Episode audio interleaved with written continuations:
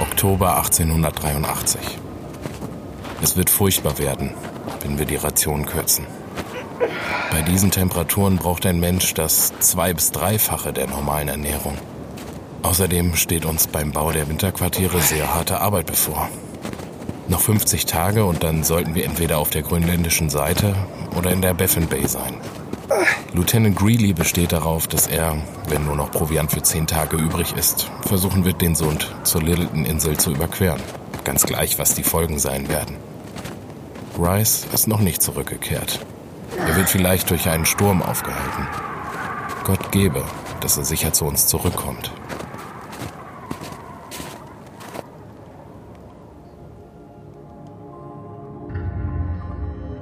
Fünfter Oktober 1883. Auf einer der unzähligen schneebedeckten Inseln Kanadas, hunderte Kilometer hinter dem Polarkreis, kratzen 23 Männer an einer kleinen, windgeschützten Stelle mit bloßen Händen Granitblöcke aus dem Eis. Ihre Muskeln sind steif und die Hände blutig. Wochenlang sind sie durch die arktische Tundra geirrt, mit Schlitten voller Büchern und wissenschaftlicher Instrumente. Hier, an der Küste von Pim Island, einer kargen, sturmumtosten Insel, haben sie beschlossen, endlich einen Unterstand zu bauen. Sie haben noch Proviant für 35 Tage.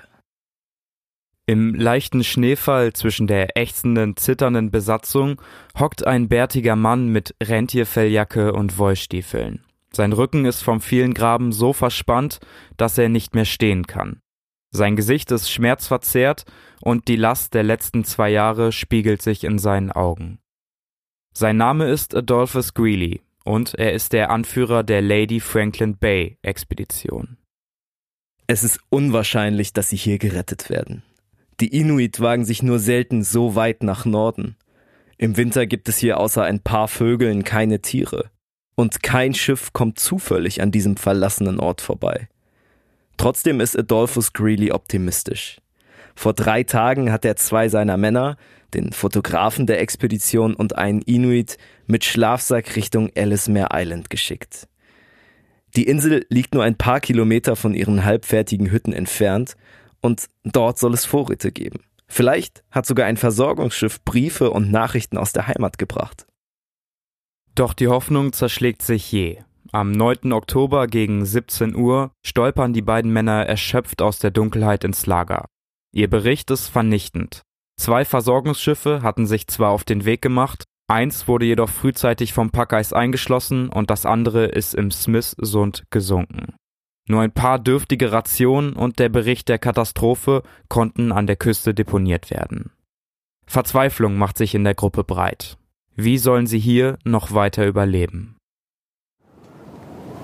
Das Auffinden dieser Aufzeichnung hat alle Träume von einer Rettung zunichte gemacht und uns mit unserer tatsächlichen Situation konfrontiert. Viel schlimmer kann sie kaum sein. Am Kap Sabine gibt es kaum mehr als 1000 Rationen. Und diese reichen nicht aus, um 25 Männer zu ernähren. Zum Jagen bleibt wenig Zeit und außerdem ist das Wild merklich knapp geworden. Wild und Fremd. Ein Podcast über Entdecker und ihre Geschichten. Von Ole und Tore.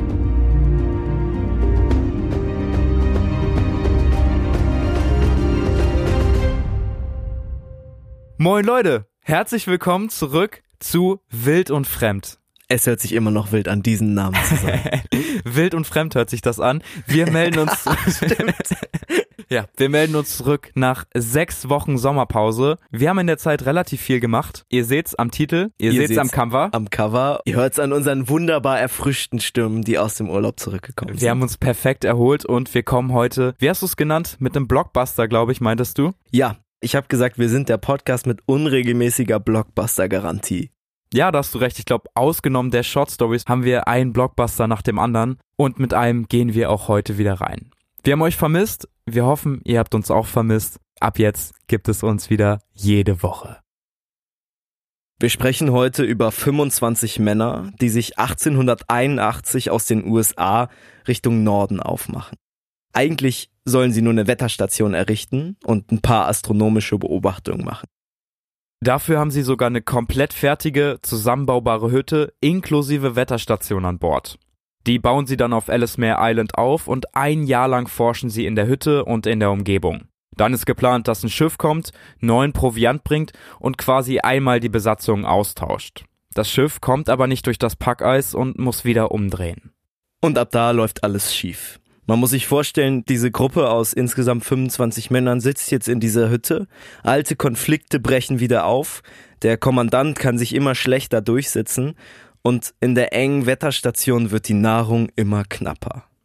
Aus Amerika kommt weiterhin keine Hilfe, auch im zweiten Jahr kommt kein Schiff. Und so beschließen die Männer dann selbst den beschwerlichen Weg nach Süden zu nehmen.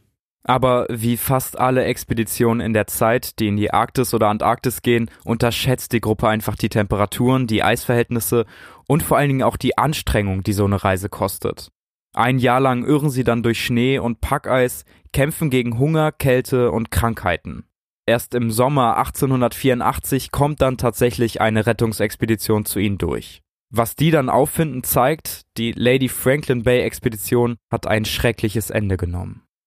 Wie das alles passieren konnte, ob das Desaster hätte verhindert werden können und warum am Ende sogar ein Mord aufgeklärt werden muss, das erzählen wir heute. Die Tagebucheinträge unserer Geschichte stammen vom Unteroffizier und Proviantmeister der Expedition und sein Name ist Sergeant David Brainerd. Die ganze Geschichte erzählen zu können und zu verstehen, wieso das alles so furchtbar schief gelaufen ist, müssen wir am Anfang nochmal zwei Sätze zu der Planung der Expedition sagen.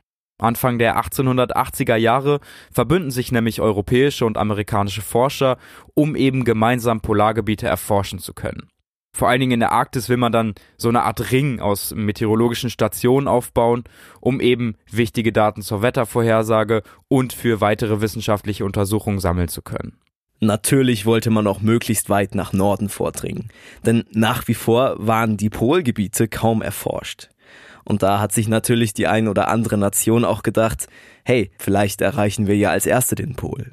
Und natürlich denkt auch die USA darüber nach. Die haben immer noch im Hinterkopf, dass Großbritannien, ihr großer Gegenspieler, nach wie vor führende Seemacht ist.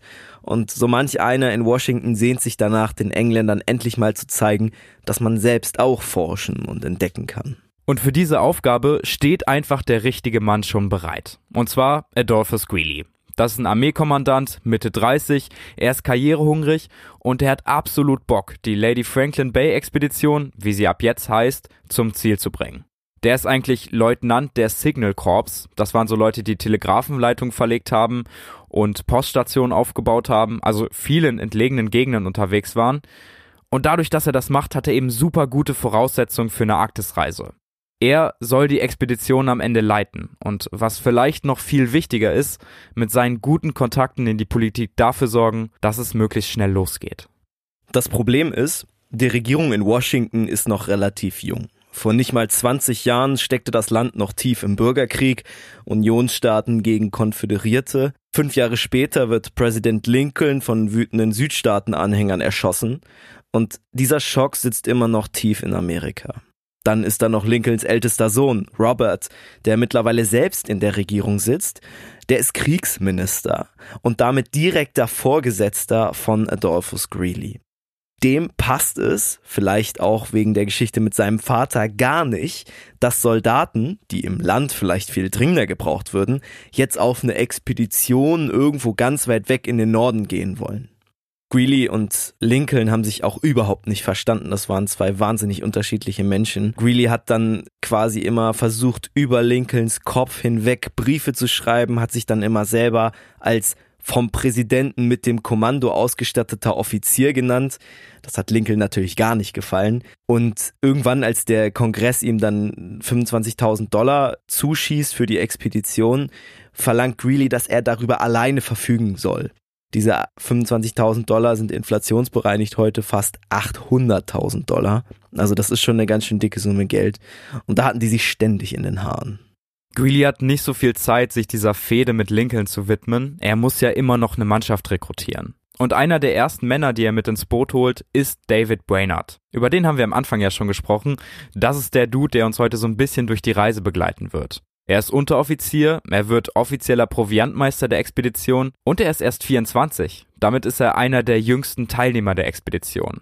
Wie der Rest der Expedition hat Brainerd eine Militärvergangenheit, aber er hatte eben nicht so richtig Bock auf die Armee. Der hat sich vor fünf Jahren da mal einschreiben lassen, ist ein bisschen aufgestiegen, aber der freut sich einfach mega, wenn er da wieder entlassen wird. Wie gesagt, aus seiner Sicht werden wir heute die Geschichte erzählen, denn von ihm sind alle Tagebucheinträge, die wir benutzt haben. Und die dokumentieren den gesamten Verlauf der Reise mit ein paar Lücken ganz gut. Im Mai 1881 ist die Crew endlich vollständig und kann in See stechen. Sie fahren auf einem extra für die Arktis gebauten Dampfschiff erst nach Neufundland und dann in die Lady Franklin Bay. Das ist der oberste Zipfel von Kanada, wenn man sich das auf der Karte anguckt. Also viel nördlicher kannst du von Amerika aus gar nicht mehr kommen, zumindest nicht auf dem Festland. Und entgegen zu den Arktis-Expeditionen, die wir sonst immer erzählen, klappt diese Überfahrt ziemlich gut. Die See ist komplett eisfrei, dadurch aber auch ziemlich stürmisch und das schlägt vielen der Mannschaft auf den Magen. Auch David Brainerd muss während der Überfahrt öfters mal ganz dringend raus. Freitag, 8. Juli 1881. Heftiger Wind aus Südwest. Die See ist rau, unser Schiff schlingert stark. Fast alle suchen Erleichterung an der Reling. Nur einige wenige stehen noch aufrecht und weigern sich, der Seekrankheit zu erliegen. Lieutenant Greeley hat es auch erwischt. Er ist erst im Laufe des Nachmittags aus seiner Kajüte aufgetaucht. Ein Monat später erreichen sie endlich die Küste. Sie fangen an, ihre vorgebaute Expeditionshütte abzuladen, sie laden die Kohlen ab. Dabei friert das Meer aber zu und ihr Schiff, die Proteus, mit der sie angekommen sind, kann nicht nach Hause fahren. Während die Männer also die Hütte aufbauen, muss das Schiff immer noch im Eismeer warten, bis sich eine Rinne ergibt. Währenddessen bauen die Männer dann langsam die Hütte auf und es macht sich so eine gewisse Routine breit. Den Männern geht es auch gerade einfach ziemlich gut für eine Arktis-Expedition. Der Herbst ist noch relativ warm und Fort Conya, so nennen sie ihre neue Behausung, ist für die arktischen Verhältnisse einfach super luxuriös eingerichtet. Die Offiziere haben einfach einen 20 Quadratmeter großen Raum für sich alleine, komplett heavy, und Greeley hat einfach nochmal eine extra Kammer dazu. Es gibt eine Küche, eine Bibliothek und sogar einen Waschraum mit Badewanne. Tagsüber verrichten die Männer dann noch letzte Arbeiten an der Hütte, jagen und führen Messungen durch.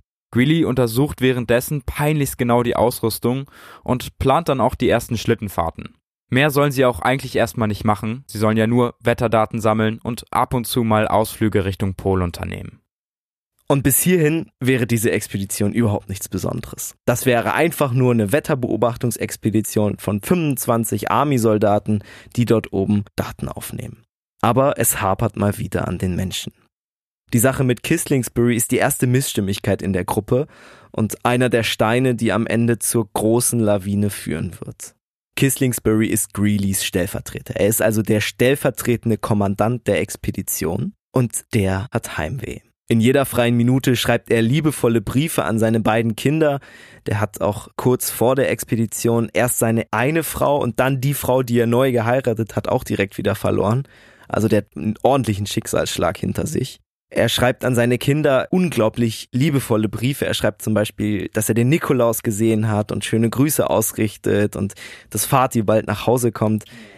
So schön das auch ist, Greeley nervt das. Er findet, sein Stellvertreter verbringt viel zu viel Zeit am Schreibtisch. Sonntags kommt Kisslingsbury auch teilweise gar nicht aus dem Bett. Also der pennt dann richtig lange. Teilweise muss die ganze Crew das Frühstück um eine halbe Stunde nach hinten verschieben, nur weil Kisslingsbury nicht aus dem Bett kommt. Irgendwann reicht es Greeley komplett und ihm platzt der Kragen. Er gibt seinem Stellvertreter Kieslingsbury dann eine ordentliche Standpauke. Und obwohl für Greeley das eigentlich kein bös gemeinter Schachzug ist, sondern einfach eine Notwendigkeit, verletzt Kieslingsbury diese Standpauke von Greeley komplett. Er hat jetzt das Gefühl, Greeley würde ihn einfach nicht mögen und hätte ihn am liebsten gar nicht erst mitgenommen. In diese Überzeugung steigert sich Kieslingsbury einfach auch immer mehr rein, so sehr, dass er kurz danach ein Schriftstück aufsetzt. Dort steht sinngemäß, Greeley vertraut mir nicht, ich bitte darum, vom Dienst enthoben zu werden. Dieses Schriftstück findet seinen Weg zum Kommandanten der Expedition, zu Greeley. Und Greeley bestreitet, dass er Kislingsbury nicht dabei haben will. Sagt dann aber auch, naja, wenn du mir hier in diesem Brief schreibst, dass du entlassen werden möchtest, dann habe ich ja keine andere Wahl. Dann willst du ja anscheinend nicht bei dieser Expedition dabei sein. Und so kommt es, dass nach nicht mal einem Monat an Land, also wir müssen uns vorstellen, Fort Konya steht erst seit einem Monat, dass dann schon der stellvertretende Expeditionsleiter offiziell von seinen Pflichten entbunden wird. Kislingsbury packt also seine Sachen und stapft mit Taschen und Briefen der Expedition in Richtung Küste. Denn, wir erinnern uns, das Schiff, mit dem sie hergekommen sind, ist ja immer noch vom Eis eingeschlossen und damit soll Kislingsbury jetzt nach Hause fahren. Kieslingsbury geht jetzt also aufs Eis, bewegt sich auf das Schiff zu und noch während er das tut, sieht er schwarzen Rauch aus dem Schlot des Dampfkessels schießen. Er kann erkennen, wie sich das Schiff, was ja gestern noch völlig vom Eis eingeschlossen war, nun in einer kleinen, freien Rinne Richtung Süden schiebt. Kieslingsbury fängt an zu rennen, er ruft und er winkt wie wild, aber die Besatzung hört ihn im Poltern der Dampfmaschine einfach überhaupt nicht.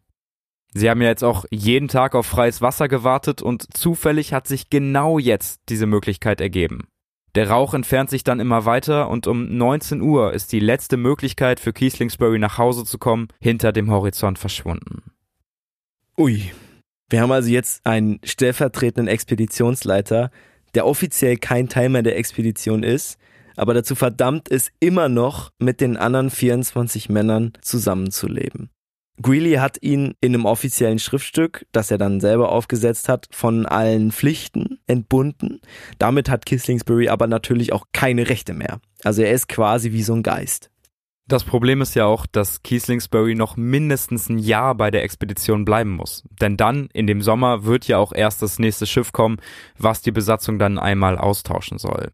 Für Kieslingsbury selber ist es irgendwie nicht so ein Problem. Also den triggert es am Anfang, aber damit kommt er dann klar Greeley bringt das aber am Ende ganz viel Ärger ein. Und bei dem Problem mit Kislingsbury bleibt es nicht. Langsam naht der Winter. Die Mannschaft beginnt sich in Fort Konya einzuigeln. Jetzt können sie keine Erkundungsfahrt mehr machen, sie können auch keine Tiere mehr jagen. Es gibt zum Glück reichlich Lebensmittel. Der Koch achtet auf abwechslungsreiche Mahlzeiten. Es gibt zum Beispiel Moschus, Ochsenbraten, Corned Beef und Haferkrütze aber auch so Sachen wie Dosenpfirsiche oder Macaroni-Auflauf. Abends liest Greeley Gedichte vor und an Thanksgiving veranstalten die Männer ein Schlittenrennen im Dunkeln vor der Hütte. Greeley hat vorsichtshalber Zitronen und Limetten mitgenommen. Obwohl man sich damals noch nicht ganz sicher war, ob das wirklich Skorbut verhindert, im Nachhinein hat sich dann rausgestellt, ja, das ist eine sehr gute Idee, Zitronen und Limetten mitzunehmen. Hat Greeley einfach mal da drauf gepokert und hatte damit recht. Das heißt, mit Skorbut haben die Männer zumindest in diesem Winter keine Probleme. An der Stelle müssen wir euch noch eine andere Person vorstellen, die jetzt immer mehr in den Fokus rücken wird. Und das ist der Expeditionsarzt Dr. Octave Pavey. Der mag Greeley nicht und Greeley mag ihn auch nicht. Und das Problem bei so einem Expeditionsarzt ist, dass der ja eigentlich nicht dem Militär angehört und quasi auch so ein bisschen außen vor von Greeleys Befehlen ist und auch der einzige ist, der dann mit im Offizierszimmer pennen darf, aber eigentlich eben nicht einer von diesen hochgestellten Leuten da ist. Und Pavey nutzt es irgendwie komplett aus. Der gibt seine Berichte über den Gesundheitszustand der Männer oft ziemlich verspätet ab und beschwert sich auch immer wieder ganz offen über Greeley, also über den Leiter der Expedition. Er hasst eben dieses autoritäre Gebaren und diese gestellten Vorträge, die Greeley immer wieder gibt. Das geht den ganzen Winter so. Und diesen Konflikt mit Pavey werden wir auch nicht aus den Augen verlieren. Der wird sich im Laufe der Reise immer weiter zuspitzen.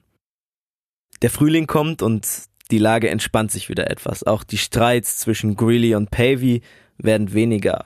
Und immer wieder werden kleine Trupps von Fort Konya aus losgeschickt, um die Gegend zu erkunden. Das Wetter ist gut und David Brainerd, also unser OG, genau, und Lockwood, das ist ein weiterer Offizier, erreichen zusammen den Farthest North Record. So weit nördlich ist noch nie jemand vor ihnen gekommen und das wird natürlich ordentlich in Fort Konya gefeiert. Die Mannschaft wartet zusammen auf den Sommer, dann soll ein Schiff kommen, was Teile der Crew austauschen soll, Lebensmittel bringen soll und vor allen Dingen Briefe und Nachrichten aus der Heimat. Die Sommermonate in der Arktis ziehen vorbei, doch kein Schiff erreicht die kleine Eiszunge, um die Männer zurück in die Vereinigten Staaten zu bringen. Und langsam wird auch wieder Herbst. Langsam schließt sich das dicke Packeis vor ihrem Lager. Greeley weiß, dass sie in den folgenden Wintermonaten keine Chance haben, gerettet zu werden. Sie müssen also den Winter wieder im Lager verbringen, in der Hoffnung, dass das Schiff dann ein Jahr später, also 1883, endlich vorbeikommt. Doch als auch im folgenden Sommer kein Schiff am Horizont auftaucht, gibt Greeley die Hoffnung auf Rettung auf. Er ist sich sicher, die einzige Chance, die sie haben, ist selbst mit den drei kleinen Booten aufzubrechen und die etwa 400 Kilometer lange Strecke in den Süden durch das offene Meer zu fahren. Das war übrigens auch die Absprache vorher. Es wurde gesagt, falls es das Rettungsschiff nicht zu ihrer Position schaffen sollte, würden sie versuchen, Kap Sabine anzufahren. Das ist etwas weiter südlich und die Mannschaft von dort retten. Zudem wurde hier ein Nahrungsmitteldepot mit einigen Vorräten errichtet um den kommenden Winter zu überleben. Der Abschied der Männer von ihrem Lager fällt ziemlich schwer. Dieses Fort Konya, wie sie es ja genannt haben, ist ja in den letzten beiden Jahren einfach ihr Zuhause geworden. Hier haben sie gejagt, gemessen und vor allem diesen schwarzen Winter verbracht. Vor ihnen liegt jetzt eine mehrwöchige Fahrt über das offene Meer. Anfangs geht auch noch alles gut, doch dann gerät die Mannschaft in einen schweren Sturm, der wochenlang anhält. Im Tosen des Wassers retten sich die 25 Männer von ihren kleinen Barkassen auf eine Eisscholle inmitten des Meeres. Doch gerettet sind sie dort noch lange nicht. Die Scholle treibt durch den Seegang und Sturm geradewegs auf das offene Meer hinaus. Greeley weiß, dass sie nicht mehr lange brauchen, bis sie die Baffin Bay erreichen werden. Ein unscheinbarer Fleck auf dem Wasser, um den aber bis heute jeder Seefahrer einen Umweg macht. Die Baffin Bay ist der Höhepunkt aller Stürme und Wellen und die Eisscholle, auf der sie jetzt unterwegs sind, würde in Sekunden vom Wasser überflutet und zerbrochen werden. Viel können sie aber an ihrer Situation nicht ändern. Die Scholle ist viel zu schnell, als dass sie von hier aus eins der Boote zu Wasser lassen können. Eines Abends fahren die Männer dann durch einen lauten Knall aus ihren Schlafsäcken. Die Eisscholle ist unter der Wucht des Wassers gegen einen riesigen Eisberg gekracht. Aber die Scholle ist nicht gebrochen. Wie durch ein Wunder bleibt sie ganz, sie schiebt sich dann so träge am Eisberg vorbei und driftet zwar weiter in Richtung der Baffin Bay, aber viel langsamer als vorher. Brainard läuft dann ganz aufgeregt über die Scholle und misst ihre neue Geschwindigkeit. Und er kommt mit guten Nachrichten zurück. Ihre Reisegeschwindigkeit hat sich so stark verringert, dass sie jetzt ohne Probleme die Beiboote ins Wasser lassen und Richtung Festland übersetzen können. Und die Aussicht auf festen Boden unter den Füßen treibt die Männer an. Sie sind ja alles Soldaten, die es nicht gewohnt sind, auf dem Meer oder in Schiffen unterwegs zu sein. Und sie müssen jetzt nur noch von der Scholle runter und dann nur noch über so einen kleinen Wasserkanal Richtung Ellesmere Island. Alle hängen sich also in die Schlittengeschirre, ziehen ihr ganzes Hab und Gut Richtung Bruchkante der Eisscholle. Alle bis auf einer. Cross. Cross ist Heizer der Expedition. Er ist der Einzige, der sich mit der Dampfbarkasse auskennt. Und deswegen hat er einen gewissen Wert für Greeley. Aber Cross hat in den letzten Tagen wieder einmal rumgestohlen. Er legt sich das Geschirr um, ist aber so betrunken, dass er einfach umkippt und liegen bleibt im Schnee. Genau, Greeley hat dann einfach gesagt, okay, wir tauschen den einmal gegen jemanden anders aus. Ja, Greeley hatte schon im Vorfeld viel Ärger mit Cross, weil er natürlich ihn wahnsinnig gerne maßregeln würde. Ich meine, im Dienst zu trinken ist halt wirklich absolut strafbar. Und Cross hat dann auch noch den Brennspiritus geklaut, den, den sie ja eigentlich für die Dampfbarkasse Boah, gebraucht böse haben. auf jeden Fall. Da musst du wahrscheinlich auch schon ein ordentliches Alkoholproblem haben. Aber das ist halt das Problem. Die zwei Leute, die Greeley wirklich was können, das sind eben der Arzt Pavey und eben Cross, der Heizer, weil die ja beide Fähigkeiten haben, die essentiell für die Expedition sind. Und, Und die machen einfach beide Ärger von Anfang an. Genau, es gibt halt niemanden anders, dem Greeley die Dampfbarkasse oder die Gesundheit der Männer anvertrauen kann. Trotz des betrunkenen Heizers erreichen sie die Abbruchkante und lassen die Boote mit den Vorräten ins Wasser. Die Überfahrt dauert dann zwei Tage und das Wasser fällt sich relativ ruhig, also sie erreichen dann ohne Probleme das schützende Ufer des Festlandes. Vor ihnen scheint irgendwie nichts Richtiges mehr zu liegen als eine reine Eiswüste. Und trotzdem schickt Greeley direkt Männer aus, die eben das Gelände ein bisschen erkunden sollen. Sie finden Kleidungsreste und Tierknochen, wahrscheinlich von Inuit. Und so nennt Greeley den Landfleck dann Eskimo Point. Der Landfleck heißt zum Glück heute nicht mehr Eskimo Point und Eskimo ist auch zum Glück ein Wort, was man heute nicht mehr benutzt. Ja. Trotzdem taucht es, glaube ich, an ein paar Stellen nochmal in unserem Skript auf, eben weil Greeley und so das in ihr Tagebuch geschrieben haben. Okay. Und ich glaube, jetzt ist es Zeit, kurz Bilanz zu ziehen. Alle Männer sind noch da. Das ist erstmal das Wichtigste. Sie sind körperlich erschöpft, psychisch geht es ihnen aber wieder besser. Dieser lange Eisdrift ist jetzt endlich vorbei und sie haben die Gewissheit, selbst über ihr Schicksal bestimmen zu können. Die Vorratssituation sieht nicht ganz so gut aus. Greeley schätzt, dass ihre Lebensmittel etwa 35 Tage lang reichen werden. Danach ist alles verbraucht. Deswegen fasst er den Entschluss, wenn sie hier kein Wild finden, wenn sie hier nichts jagen können, dann machen sie sich zehn Tage, bevor der letzte Pemmican verbraucht ist, nach Littleton Island auf, um dort die Vorräte aufzustocken. Dort soll ein Lager liegen. In den ersten zwei Tagen lässt Greeley die Männer ausruhen. Dann beginnt aber wieder die Arbeit. Die Männer bauen sich aus festgefrorenen Steinen im Schnee einen Unterstand. Währenddessen schickt Greeley den Fotografen der Expedition, Rice, und den Inuit Jens los, die zu Kap Sabine übersetzen sollen und dort die zurückgelassenen Vorräte der Versorgungsmannschaft untersuchen sollen, vielleicht schon mal was mitbringen sollen und Nachrichten und Briefe dort abholen sollen. Greeley teilt seine Mannschaft in drei Gruppen auf. Gemeinsam sollen sie einmal Steine aus dem Boden graben und diese dann später zu vier Mauern, also so einem kleinen Grundriss, hochziehen. So soll dann Stück für Stück eben das Winterquartier entstehen. Das klingt jetzt erstmal nach Peanuts, vor allen Dingen, wenn die diese Tage auf der Scholle verbracht haben. Es ist aber gar nicht so leicht, wie es sich anhört. Der Boden ist nämlich nicht nur schneebedeckt, sondern auch einfach metertief gefroren. Die haben nicht so viel Werkzeug, das heißt, meistens graben sie mit nackten Händen. Die Finger bluten und versteifen dann im Frost viel zu schnell und mühsam können sie dann erst ein und dann den nächsten Granitblock aus der Erde ziehen. Bei der Arbeit helfen alle mit, sogar der Heizer und auch Greeley, der Anführer, beteiligt sich, zumindest so lange, bis sein Rücken versteift und er auf dem schneebedeckten Boden liegen bleibt. Die körperlichen Anstrengungen nehmen den Männern immer mehr die Kraft. In Rücksprache mit Pavey, dem verhassten Arzt, zumindest von Greeley verhassten Arzt der Expedition, beschließen sie, die Tagesration zu erhöhen. Das ist für Greeley keine einfache Entscheidung, denn die 35 Tage, die er von Anfang an beanschlagt hat, sind jetzt natürlich nicht mehr so lang. Der Proviant wird schneller zur Neige gehen. Aber Pavey sagt ihm, nur gesunde Männer können am Ende Schlitten ziehen oder durch das Eis marschieren. Und wenn wir Kranke in unserer Gruppe haben, die vielleicht mangelernährt sind, dann belastet uns das alle. Jeder Mann erhält jetzt pro Tag 400 Gramm Dörrfleisch, 225 Gramm Brot und 750 Gramm eingemachte Kartoffeln. Das klingt viel, das sind, wenn man das aber zusammenrechnet, nur etwas über 2000 Kalorien pro Tag. Der Bedarf eines normalen Menschen in unserer Zivilisation, also eines Büroarbeiters quasi, beträgt ungefähr so viel. Das heißt, die Männer sind quasi immer noch unterernährt. Ja, safe. Wenn du ein paar Stunden am Tag arbeitest und den Rest dann irgendwie auf der Couch verbringst und einmal in der Woche Sport machst, dann hauen 2000 Kalorien genau. auf jeden Fall gut hin. Aber eben nicht in dieser Situation. Und vor allen Dingen auch nicht in dieser Kälte. An dem Punkt hat Blockwood, den hatten wir vorhin schon mal erwähnt, das war so der engste Vertraute von Greeley auf der Reise, ganz gut zusammengefasst, welche drei Möglichkeiten die Männer jetzt haben, um den kommenden Winter zu überleben.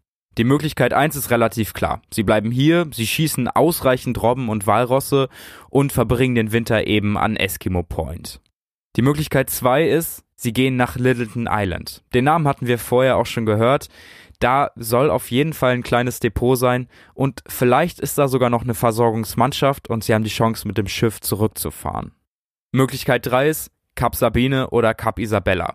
Da sollen amerikanische Vorräte lagern. Und das war ja auch das eigentliche Ziel. Und besonders Kap Sabine war ja auch so, dass es dieser Anlaufpunkt war, wenn die amerikanischen Schiffe es nicht schaffen, zu dem Punkt äh, zu kommen, wo sie die Mannschaft damals rausgelassen haben. Und das haben sie ja nicht geschafft. Genau, Kap Sabine wäre also die beste Möglichkeit und dort hätten sie die größten Chancen, auch vielleicht gerettet zu werden. Auf jeden Fall. Diese endgültige Entscheidung darüber ist natürlich aber vor allem davon abhängig, was der vorgeschickte Rice und Inuit Jens berichten, wenn sie von ihrem Erkundungstrip nach Kap Sabine zurückkommen. Vielleicht haben sie ja diese dringend benötigten Lebensmittelreserven gefunden und sagen, ey, da gibt es Sachen in Hülle und Fülle, kommt alle dahin. Wer im Intro aufgepasst hat, und die Szene vielleicht jetzt connected hat, weiß, dass Rice und Jens mit keinen guten Nachrichten zurückkommen. Am 9. Oktober um 17 Uhr im Dunkeln treffen Rice und Jens im Lager ein. Sie haben einen verheerenden Brief dabei. Kislingsbury nimmt den Brief in Empfang und liest laut für alle hörbar vor, was dort geschrieben steht. Der Brief ist von zwei Kapitänen. Und zwar einmal von dem Kapitän des ersten Versorgungsschiffs, der 1882 eigentlich zur Mannschaft nach Fort Conya durchdringen sollte.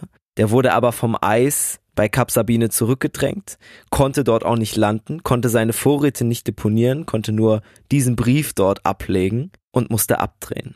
Das zweite Schiff, was im darauffolgenden Jahr kommen sollte, ist 20 Meilen vor der Küste leckgeschlagen und als Wrack auf den Grund des Polarmeers gelaufen. Und somit sind auch natürlich von diesem Schiff fast alle Vorräte nicht für die Männer verwendbar. Die liegen jetzt irgendwo auf dem Grund des Nordpolarmeers. Sie haben also nur eine ganz kleine Menge an Vorräten auf Kap Sabine. Das ist die Menge, die das erste Schiff noch zusammen mit dem Brief dorthin bringen konnte. Der Rest ist für immer verloren. Diese Reserven, die jetzt noch da sind, liegen etwa fünf Kilometer von Kap Sabine entfernt deponiert. Am Ende des Briefes erklärt einer der Kapitäne, er würde alles Menschenmögliche tun, um Greeley und seine Männer aus dieser Lage zu befreien. Das schwöre er. Diese Bekenntnis führt irgendwie zu einem ganz weirden Bild, was sich da ergibt. Und zwar bekommen einige Männer Hoffnung und fangen direkt an zu jubeln. Und das sind so drei oder vier aus der Gruppe. Und der Rest steht einfach daneben und guckt auf den Boden und schweigt still. Und so veräppt dieser heftige Jubel einfach direkt wieder. Es ist ja auch irgendwie klar. Sie haben bislang schon zu viel Pech gehabt, als dass jetzt so eine unklare Aussicht auf Rettung irgendwie ihre Laune saven könnte. Greeley weiß ganz genau, wenn der Kapitän des Versorgungsschiffes sein Versprechen hält und die Expedition retten will oder vielleicht nicht selbst kommt, aber einen anderen Suchtrupp losschickt, dann wird ihr erster Anlaufpunkt der sein, wo sie auch den Brief deponiert haben. Bei Kap Sabine. Kap Sabine ist vom Meer aus relativ gut zu erreichen. Und der Kapitän des Versorgungsschiffes hat ja versichert, dass einige seiner Männer dort auch Vorräte platziert haben. Und so beschließt Greeley, den Bau des Winterquartiers abzubrechen. Die Männer haben also umsonst Granitsteine aus dem Boden gewühlt, denn jetzt geht es Richtung Kap Sabine. Das stößt aber eigentlich auf keine Ablehnung. Alle freuen sich, dass sie jetzt einen Punkt haben, von dem sie aus vielleicht gerettet werden können. Die Männer verladen Vorräte und Ausrüstung auf den riesigen Schlitten und ziehen los. Greeley plant zwei bis drei Tage für den Marsch ein. Das Wetter ist nicht so gut, am Ende brauchen sie sieben Tage, aber sie kommen alle wohlbehalten an. Kap Sabine ist so eine Art Naturhighlight. Die Arktis ist ja eigentlich ein ziemlich karger Ort, an dem alles gleich aussieht, aber Kap Sabine ist irgendwie ein bisschen schön. Da gibt es einen großen flachen Felsen, auf dem lassen sie sich dann auch nieder. Daneben ist ein gigantischer Gletschersee und Osten und Westen sind begrenzt durch so eine etwa 30 Meter hohe Hügellandschaft. Das Kap ist kein richtiges Festland, sondern halt eher eine Landzunge, bestehend aus Inseln und Halbinseln. Auf diesem flachen Felsen bauen sie dann ihren neuen Lagerplatz. Von hier aus haben sie nämlich einen kurzen Weg zum Nahrungsmitteldepot und sie können kilometerweit nach Schiffen Ausschau halten. Natürlich steht die Gruppe jetzt wieder vor der gleichen Problematik. Sie brauchen eine Behausung, um den kalten und dunklen Polarwinter zu überstehen. Niemand spricht offen darüber, aber alle haben Angst vor diesem Polarwinter. Denn zwei aufeinanderfolgende Winter in der Polarregion zu verbringen, ohne eine richtige Behausung zu haben, ist bislang nur einer Handvoll von Menschen gelungen. Und das unter deutlich besseren Voraussetzungen. Um Schutz zu haben, machen sich die Männer an den Bau der Hütte. Sie graben wieder und kratzen mit nackten Händen Steinblöcke aus dem Boden, die sie nach und nach zu einer Mauer hochziehen. Als die Seitenwände stehen, hieft die Gruppe dann das Walfangboot verkehrt herum darauf, also so als improvisiertes Dach. Ihr neues Zuhause ist siebeneinhalb Meter breit, fünfeinhalb Meter lang und circa anderthalb Meter hoch. Also es ist eher wie so eine Art Kriechtunnel, denn selbst der kleinste Mann kann hier natürlich nicht stehen. Gleichzeitig finden sie auch die Vorräte, die die Versorgungsmannschaft hier deponiert hat. Richtig zufrieden sind sie aber nicht. Das meiste sind Konserven oder Tabak, Fleisch wäre der Gruppe deutlich lieber gewesen. Oh, ich kenne einige, die auch gerne Tabak dabei gehabt hätten. Das ist halt voll auf das Problem gewesen bei Arktis-Expeditionen, dass die Leute sich über zu wenig Tabak geärgert haben. Das war ja auch bei Shackleton so. Ja, an den habe ich gedacht. Was die Leute aber freut, ist, dass sie hier einige Zeitschriften, Briefe und Zeitungen aus der Heimat finden. Und was so crazy ist, sie finden auch Meldungen über sich selbst, also über das Schicksal der Greeley-Expedition. Sie sind also schon so lange unterwegs, dass Leute über ihre gescheiterte Expedition schon berichten und das Versorgungsschiff hat diese Berichte dann mitgebracht. Und sie finden auch ein Interview mit Clay. Oh, ja. Clay ist eigentlich auch Mitglied der Lady Franklin Bay Expedition. Allerdings hat er sich noch vor dem Start der Expedition so sehr mit dem Expeditionsarzt Pavey gestritten, dass Greeley entschieden hat, nicht beide gleichzeitig auf die Expedition mitzunehmen. Und da Pavey als Expeditionsarzt natürlich einen größeren Nutzen hatte für die Mannschaft, musste sich Greeley schweren Herzens, obwohl er eigentlich lieber Clay mitgenommen hätte, dann für Pavey entscheiden. Clay ist also zurück in die Heimat gereist, sitzt jetzt zu Hause, tritt aber auch oft in der Presse auf, wenn es um das Schicksal der Greeley-Expedition geht, denn man kann sich denken, die sind ja jetzt schon drei Jahre weg und man weiß nicht, was mit denen passiert ist. Sie hatten ja keinen Kontakt zur Außenwelt. Das heißt, die Leute machen sich Sorgen und fragen natürlich gerne jemanden, der kurz davor gewesen wäre, mitzukommen. In einer dieser Interviews, die Clay einer Zeitung gegeben hat, gibt er möglichen Sponsoren Tipps bei der Suche nach der Greeley-Expedition. Und er sagt auch, ey, wenn es niemand schafft, die Jungs zu retten, dann mache ich das selber. Auch wenn ich dafür selber Schulden aufnehmen muss und mich vielleicht in den finanziellen Ruin stürze. Das ist eine ultra heftige Geste. Vor allen Dingen, weil Clay ja eigentlich allen Grund gehabt hätte, sauer auf Greeley zu sein. Der hat ihn ja damals nicht mitgenommen und sich für Pavey entschieden. Und dass er jetzt trotzdem sich vor die Zeitung stellt und auch sagt, ey, ich rette die selber, ich mache das auf meine eigenen Kosten, das geht einfach allen ans Herz. Und aus Wertschätzung Clay gegenüber nennt Greeley dann das Lager bei Cap Sabine Camp Clay. Währenddessen werden die Tage immer dunkler. Die Sonne steht nur noch für wenige Stunden am Himmel. Der Winter rückt also unaufhaltsam näher. Noch können die Männer jagen, aber wenn die Sonne sich gar nicht mehr am Himmel zeigt, dann müssen sie mit dem Proviant auskommen, den sie noch haben. Und das ist nicht mehr viel. Das Nahrungsdepot bei Kap Sabine war ja fast leer und die eigenen Vorräte gehen auch fast zur Neige. Deshalb beschließt Greeley, die Tagesration wieder runterzusetzen. Statt 1,5 Kilogramm Nahrung pro Mann pro Tag bekommen die Männer jetzt nur noch 400 Gramm. Pavey, der Expeditionsarzt, war dagegen der hat ja immer noch gesagt, kranke Leute bringen uns nichts. Aber es gibt noch einen Bonus. Und zwar sind noch nicht alle Vorräte beschafft. Greeley vermutet, dass es weitere Rationen bei Cap Isabella gibt. Cap Isabella ist etwa 65 Kilometer von Cap Sabine und ihrem jetzigen Standpunkt entfernt. Und deswegen schickt Greeley am 2. November, also es ist schon fast Winter, in einer kalten, aber klaren Nacht vier Männer los. Rice, den Expeditionsfotografen, Allison, Frederick und Lynn. Die brechen mit leichten Schlitten und etwas Proviant auf, um Kap Isabella zu erreichen und die letzten Vorräte zu holen. Bei minus 30 Grad ziehen sie den Schlitten durch die riesige Eiswüste. Auf diesen vier Männern liegt jetzt die Hoffnung der gesamten Mannschaft. Die Kälte macht diesen vier Leuten ordentlich zu schaffen. Zwei Tage nach Aufbruch erfrieren Allison beide Füße. Er kann den Schlitten jetzt nicht mehr ziehen, die anderen müssen jetzt also noch mehr Kraft aufwenden. Allison läuft selbst steifbeinig daneben her, wie auf Stelzen, wie er dann in sein Tagebuch schreibt.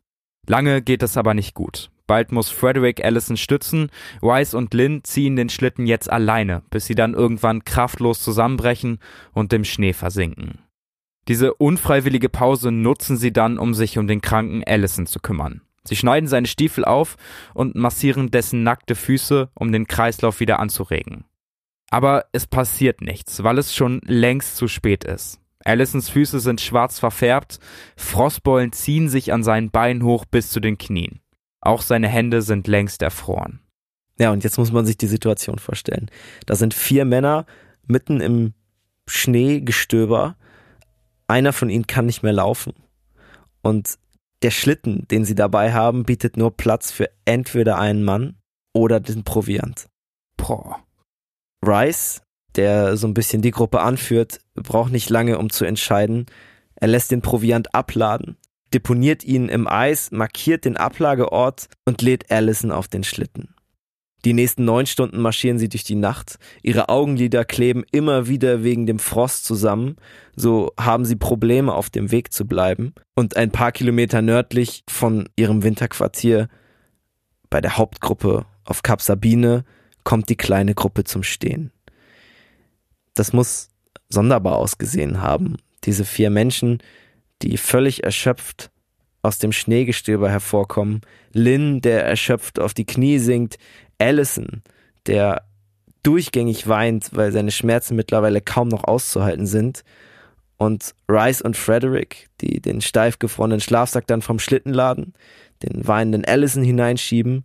Frederick legt sich dazu, er hofft, dass er Allison mit seiner Körperwärme wärmen kann. Und Rice geht alleine weiter. Die Worte, die er melden wird, wenn er bei der Hauptgruppe angekommen ist, liegen schon auf seinen Lippen. Allison liegt dem Tod nahe in der Ross Bay. Rice trifft dann im Lager ein und erzählt von dem Schicksal der kleinen Gruppe, dass Frederick und Lynn bei dem fast toten Allison zurückgeblieben sind. Noch am gleichen Tag machen sich Brainard und der Inuit Jens auf und erreichen die drei halb erfrorenen Männer in ihrem Schlafsack. In der gleichen Nacht kehren sie mit ihnen zurück. Pavey kümmert sich dann sofort um Allison, dessen Füße und Schienbeine mittlerweile schwarz verfärbt sind und bereits faulen. Die Stimmung im Lager erreicht damit einen neuen Tiefpunkt. Wieder konnten sie das Vorratsdepot nicht erreichen, das Essen bleibt also weiterhin knapp und das, was sie bekommen, können sie nur schwer herunterkriegen. Der Eintopf, der gestern Abend serviert wurde, war mit verfaulten Hundekeksen gestreckt. Selbst der hungrigste Straßenköter hätte dieses erbärmliche Essen abgelehnt. Heute Morgen gab es Robbenfell und Fuchsdärm, zusammen mit verschimmelten Hundekeksen. Bei uns wird niemals etwas verschwendet. Am Tage des Weihnachtsfests kommt nur vereinzelt gute Stimmung auf. Einige Männer haben sich ein bisschen Zwieback und Tran für den Tag aufgespart. Da knabbern sie jetzt vorsichtig dran. Gemeinsam singen sie englische, französische und auch deutsche Weihnachtslieder. Muss eine unglaubliche Stimmung gewesen sein, in der Nacht, in der Polarnacht, Stille Nacht, Heilige Nacht zu singen. Ja, so eine Mischung aus schön und einfach fucking traurig, trostlos. Ja. Kislingsbury dreht für jeden eine Zigarette. Und als sich die Gedanken schließlich nur noch um die Erinnerung an die Feiertage zu Hause und das Beisammensein mit der Familie drehen, ertönt auf einmal ein lautes Stöhnen aus der Hütte. Es ist der kranke Allison. Alle helfen den Mann aus seinem Schlafsack zu ziehen, und dann wird schnell klar, warum er so laut gestöhnt hat. Die Schmerzen müssen unfassbar gewesen sein. Das Fleisch an Allisons verfaulten Füßen hat sich von der Haut gelöst und nur noch blasse Knochen schauen aus seinen Hosen hervor. Nicht zum ersten Mal machen sich jetzt leise Stimmen gegen Greeley breit. In der Mannschaft existieren Gerüchte, dass sich Greeley immer wieder vor der Arbeit drückt. Und es stimmt auch irgendwie. Greeley sitzt oft in seinem Zelt oder in der Hütte und schreibt Berichte. Eines Nachts schreckt der Anführer dann aber hoch und hört, wie sich jemand an dem Brotvorrat des kranken Allison zu schaffen macht. Greeley selbst schafft es nicht nachzuschauen, aber er verdächtigt den Arzt Pavey. Der war ja derjenige, der äh, Allison die ganze Zeit versorgt hat, also auch der, der das am leichtesten hätte klauen können. Aber Greeley möchte keine Unruhe aufkommen lassen und so erzählt er nur Brainard und Lockwood davon. Eigentlich stark von Greeley, dass er auch in so einer Situation erstmal versucht, deeskalierend zu wirken, ne? Ja, voll. Er stellt ja irgendwie das Wohl des Kollektivs über seine persönliche Fehde mit äh, Pavey. Vor allen Dingen, den könnte er jetzt ja ordentlich bloßstellen. Ja, den könnte er richtig basten, auf jeden Fall. Trotzdem erzählt er nur Brainerd und Lockwood davon. Das geht aber nicht lange gut, denn die Diebstähle nehmen immer weiter zu. Und es ist augenscheinlich nicht nur Pavey, der ab und zu Brot vom kranken Allison klaut.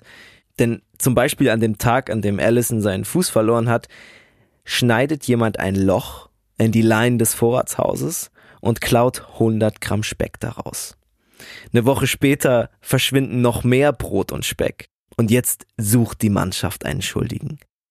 So eine Tat ist natürlich unglaublich und unverzeihbar. Also aus dem Gemeinschaftsvorrat, auch wenn es nur 100 Gramm sind, 100 Gramm Speck bedeuten in dieser Zeit halt drei Tage Überleben. Der Fokus verschiebt sich aber erstmal. In der Nacht vom 17. auf den 18. Januar 1884 stirbt der erste Teilnehmer der Greeley-Expedition. Und es ist ziemlich verwunderlich, es ist nämlich nicht der kranke Allison, bei Was dem man eigentlich meinen könnte, ja, ja alle rechnen, dass der geht. bald ja. tot ist, auf jeden Fall. Es ist Cross. Über den haben wir am Anfang schon mal gesprochen. Das war der Heizer und der Trunkenbold. Der war Tage zuvor noch draußen gewesen, hat so ein bisschen Holz gehackt. Jetzt ist er zurück in seinem Zelt und ist ins Koma gefallen. Pavey schaut sich den im Koma liegenden Cross an und diagnostiziert relativ schnell Skorbut. Die Gruppe gibt ihm dann ein bisschen Brandwein, sie basteln Wärmeflaschen aus Gummi und es sieht auch so aus, als könnte Cross sich wieder berappeln. Er macht sogar Anstalten, aus dem Schlafsack zu kriechen.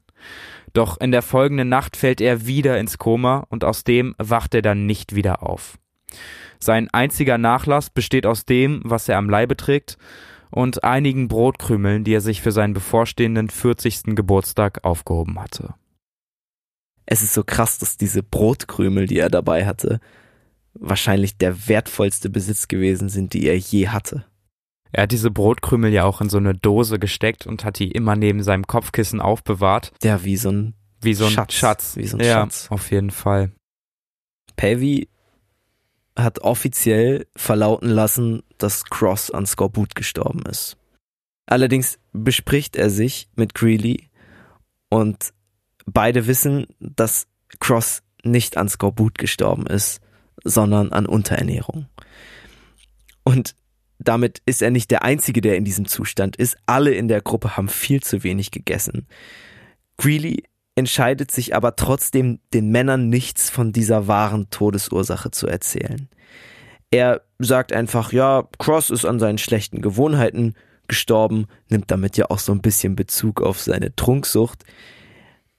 Und Greeley hat einfach furchtbar Angst davor, dass wenn er jetzt die wahre Todesursache revealed, dass Cross dann nicht der Einzige sein wird, der stirbt. Wieder stellt Greeley also so ein bisschen die Wahrheit hinter das Wohlbefinden und die Moral des Kollektives. Ja, das ist so ein Greeley-Ding mittlerweile zumindest voll, geworden. Voll. Ich glaube, am Anfang der Expedition wäre er da noch anders gewesen. Da war er, glaube ich, sehr rational und hätte das hätte das einfach so verkündet, aber mittlerweile weiß er, was er für eine Verantwortung da trägt. 24 verhungernde Männer sind natürlich auch ein Pulverfass. Und sowas Fall, kann ja. es auf jeden Fall hochgehen lassen. Ja. Am folgenden Tag nähen sie Cross Leiche in einen Kaffeesack ein und graben mit den Händen ein etwa 30 Zentimeter tiefes Grab, in das er dann hineingelassen wird. Greeley gibt noch eine Todesrede, dann ist die Prozession vorbei, es werden aber keine Salven abgefeuert. Wie das normalerweise üblich wäre bei so einem Militärbegräbnis. Voll, ne? beim Militär ja immer, aber sie müssen die Munition sparen. Der Rest muss weitermachen und sie kämpfen jetzt an zwei Fronten. Einmal gegen den geistigen und gegen den körperlichen Verfall. Den ersteren können sie bislang noch einigermaßen ausblenden. Sie erzählen sich gegenseitig Geschichten, Lockwood zum Beispiel von den Aufständen in St. Louis Walston, der äh, erst gar nicht sprechen kann, dann aber ein bisschen Tabak bekommt und damit äh, seine Löcher in den Zähnen so ein bisschen stopfen kann. der erzählt dann von seiner Zeit als Knecht in Iowa und auch der Arzt Pavey erzählt von seinen Wanderreisen durch die Schweiz. Der körperliche Verfall ist aber der größere Gegner. Der engste Vertraute von Greeley, der Lockwood, ist mittlerweile so schwach, dass andere ihn aus seinem Schlafsack ziehen müssen, wenn er draußen seine Notdurft verrichten muss wir müssen uns klar machen, die sind ja immer noch in dieser provisorisch errichteten Hütte und warten auf ein Schiff. Kap Sabine war ja immer der erste Anlegepunkt und mittlerweile ist es Ende Januar und dieses ständige Malen des Eises um sie herum hat aufgehört. Das ist ein klares Zeichen dafür, dass die Wasserstraße die sie einmal natürlich von der Außenwelt abgeschnitten hat, aber, und das ist in dem Moment noch viel wichtiger, von den Vorräten auf Littleton Island getrennt hat, jetzt zugefroren ist. Greeley setzt sofort Rice und den Inuit Jens, die sich ja schon vorher durch ihre Reisen hervorgetan haben, auf doppelte Rationen und einen Monat später brechen die beiden Richtung Littleton Island auf. Jeder von ihnen trägt 22 Kilogramm Gepäck mit sich, größtenteils Ausrüstung und Vorräte, aber sie haben auch Testamente von sich und anderen Teilnehmern dabei. Greeley packt auch noch eine Liste dazu, da stehen so ein paar Vorräte und Gegenstände drauf, die sie brauchen. Also falls Rice und Jens auf der Insel tatsächlich andere Menschen oder sogar ein Schiff treffen, dann kann Greeley sozusagen die Einkaufsliste für die ganze Mannschaft mitgeben. Ja, aber die Testamente sprechen natürlich Bände, die sie dabei haben. Voll. Eine Woche später treffen die beiden aber wieder im Lager ein. Sie waren nur 16 Kilometer in Richtung der Insel vorgedrungen, dann sind sie auf unüberquerbares Packeis gestoßen. Greeley tut alles, damit trotz dessen keine schlechte Stimmung im Lager aufkommt. Er prognostiziert, ohne das genau zu wissen, dass das Wasser in spätestens drei Wochen komplett vom Eis bedeckt sein wird, sodass man da easy rüberlaufen kann. Das ist auch gar nicht so unwahrscheinlich, denn mittlerweile ist das Quecksilber in den Thermometern gefroren.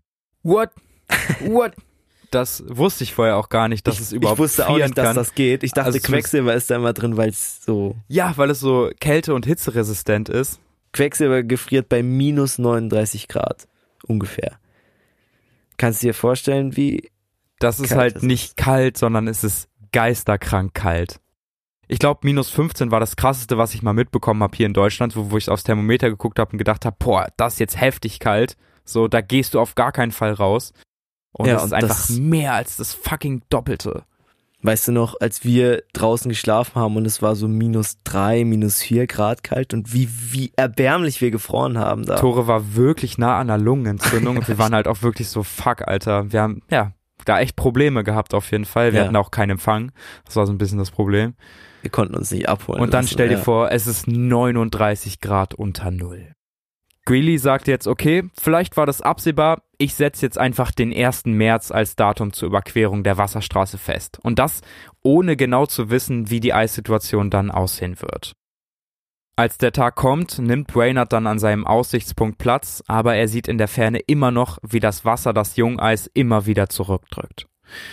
Missmutig kehrt er zurück, die Chance über das Eis laufen zu können, ist also zumindest vorerst dahin. Bevor er die anderen aber erreicht, fängt Long ihn noch ab und erzählt eine interessante Geschichte. 1. März 1884. Long hat mir die folgende kleine Geschichte erzählt, über die er immer noch lachen muss. Am Abend von Henrys Geburtstag hatte er vergessen, die kleine Ration Tee ins Wasser zu geben. Er entdeckte seinen Fehler erst, nachdem er die heißen Tassen ausgeteilt hatte. Niemand hatte an diesem Abend das Fehlen des Tees bemerkt. Und Long hat es bis heute keinem erzählt. Am 10. März, dem jetzt von Greeley anvisierten Tag der Abreise, ist der Sund aber immer noch nicht zugefroren. Man könnte sich jetzt natürlich fragen, naja, die haben doch noch ihre Boote. Warum schippern die jetzt nicht mit ihren Booten zumindest nach Littleton Island oder weiter die Küste runter? Aber die Männer sind mittlerweile einfach viel zu schwach und ausgehungert. Die könnten das Boot niemals überhaupt bis zur Küste tragen, geschweige denn damit durch den Ozean steuern. In dieser verrauchten, ranzigen Winterbehausung stellt sich Greeley also vor die Gruppe und sagt jetzt offen, dass er keine Hoffnung mehr hat, dass der Sund diesen Winter noch zufriert. Ihre letzte Chance, irgendwie an eine größere Menge von Proviant zu kommen, ist dahin. Die Gruppe reagiert überraschenderweise relativ gelassen, denn die meisten haben Greeleys Prognosen vom 1. März, dann vom 10. März eh nicht geglaubt und haben sich längst damit abgefunden, dass sie wahrscheinlich für immer hier bleiben müssen. Dieses Gruppengefüge ist aber natürlich trotzdem ultra bröcklig. Und wenn dann ein Einzelner auftritt und ein bisschen Kacke baut, dann kann es super fix brechen. An der Stelle kommt Private Henry ins Spiel. Den werden wir später auch noch so ein bisschen behandeln. Das ist eigentlich ein ganz normaler Teilnehmer der Gruppe, aber jetzt stellt er sich vor die versammelte Mannschaft und den versammelten Greeley und erklärt, hey, in fünf Wochen sind wir alle tot. Das ist, hat er recht wahrscheinlich. Also wenn die die Vorräte nicht bekommen, stimmt das. Voll. Und ich meine, es weiß jeder von ihnen. Selbst wenn der Sund jetzt noch irgendwie zufrieren sollte, die Männer in ihrem jetzigen Zustand werden nicht marschieren können. Und wenn er nicht zufriert, sitzen sie halt ohne Vorräte sowieso in der Falle. Brainerd hat das sogar auch ein paar Tage vorher selber noch ins Tagebuch geschrieben. 22. März 1884. Wir können noch etwa 20 Tage leben. Was dann? Vorher hat es eben keiner so klar ausgesprochen und jetzt sprengt das die Gruppendynamik ein weiteres Mal komplett. Pavey soll dem kranken Allison wieder mal Vorräte gestohlen haben.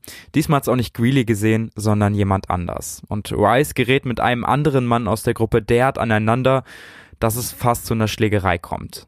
Andere erklären, hey, ich habe Gespräche mitbekommen, einige aus der Expedition reden offen über Kannibalismus. Und für Greeley bricht jetzt seine über Jahre schon bröckelige Expeditionstruppe endgültig auseinander. Und ich glaube, zu dem Zeitpunkt gibt er auch so ein bisschen auf. Er hat ja wirklich jahrelang versucht, immer wieder Disziplin durchzubringen, aber jetzt schreibt er, dass er aufgeben muss. Am 24. März zieht sich der arktische Winter langsam aus Camp Clay zurück. Die ersten Sonnenstrahlen zeigen sich am Himmel. Doch wirklich Freude kommt bei niemandem mehr auf. Es sind noch immer minus 32 Grad und die Missgunst, die über den ganzen Winter gewachsen ist, liegt immer noch in der Luft. Durch die ständigen Vorratsdiebstähle erreicht sie ihren Höhepunkt. 27. März 1884. Alice wurde erneut auf frischer Tat ertappt, wie er Kerzenwachs aß. Um so etwas in Zukunft zu verhindern, wurde er unter Bewachung gestellt. Seine Bitten und Versprechen waren aber so ernsthaft und aufrichtig, dass er schließlich freigelassen wurde. Alice ist einfach so verzweifelt, dass er Kerzenwachs klaut und isst. Ich glaube, das sagt alles über die jetzige Situation der Männer aus. Ja, das ist eine, das war ein Loch, in dem die noch gelebt haben, wenn man überhaupt noch von Leben sprechen kann. Wir können glücklich darüber sein, dass einige, zum Beispiel Brainard, immer noch Tagebucheinträge geführt haben. Denn sonst könnten wir diese Geschichte hier auch nicht erzählen. Es gibt im Lager noch anderes Essen, was man vielleicht besser essen kann als Kerzenwachs. Und wir haben noch einen etwas dreisteren Dieb. Vielleicht erinnert ihr euch noch an Henry. Private Henry, genau. Private Henry, den hatten wir eben schon. Das war ja der, der sich vor die Gruppe gestellt hat und gesagt hat, hey, in fünf Wochen sind wir alle tot. Und der tritt jetzt eines Morgens auf. Die Situation ist folgende. Einer der Männer hat den Abzug in der Hütte mit dem Kocher verstopft. Das heißt, der Qualm kann nicht aus der Hütte ziehen. Hätte er aus Versehen gemacht wahrscheinlich. Ne? Ja, auf jeden Fall. Aber der Qualm zieht eben nicht raus, sondern bleibt in der Hütte, setzt sich langsam ab und alle Männer, die noch irgendwie aus dem Schlafsack kriechen können, kriechen jetzt hustend aus dem Schlafsack. Einige fallen in Ohnmacht, bleiben liegen, können nicht mehr rauskrabbeln. Es ist also ein riesiges Chaos, ein riesiges Durcheinander. Private Henry gehört zu einem der Männer, die es rechtzeitig aus der Hütte geschafft haben. Und der nutzt jetzt diese allgemeine Verwirrung. Er schleicht in die Vorratskammer und findet ein Schinkenstück. 200 Gramm groß und das nimmt er und steckt sich komplett in seinen Mund und schluckt es herunter. Ja, das ist nicht so eine gute Idee. Also, wenn ihr mal ganz wenig gegessen habt, dann äh, solltet ihr nicht gleich mit 200 Gramm Schinken in einem Bissen anfangen. Ja, vor allen Dingen der Schinken ist roh und der Schinken ist ja auch noch gefroren. Stimmt. Das ja, heißt, Henry ja, steckt den sich komplett in seinem Mund. Schinkeneis quasi. 200 Gramm Schinkeneis. Kaut vielleicht ein bisschen drauf rum, schluckt den dann relativ schnell runter und das auf super leeren Magen. Dass das nicht gut gehen kann, ist klar. Und er gibt dann so komische Laute von sich, muss sich dann übergeben. Genau, das, das sagen die Männer. Also natürlich hat er den Schinken heimlich gegessen und dann kommt er wieder zu den Männern und ist dann verhält sich auch immer so ganz komisch. Safe, safe. Und dann steht halt Lockwood genau neben ihm, als Henry sich erbrechen muss. Und was da zum Vorschein kommt, ist halt ein relativ großes Stück Schinken, das da äh, wieder aus seinem Mund den Weg ins Freie findet.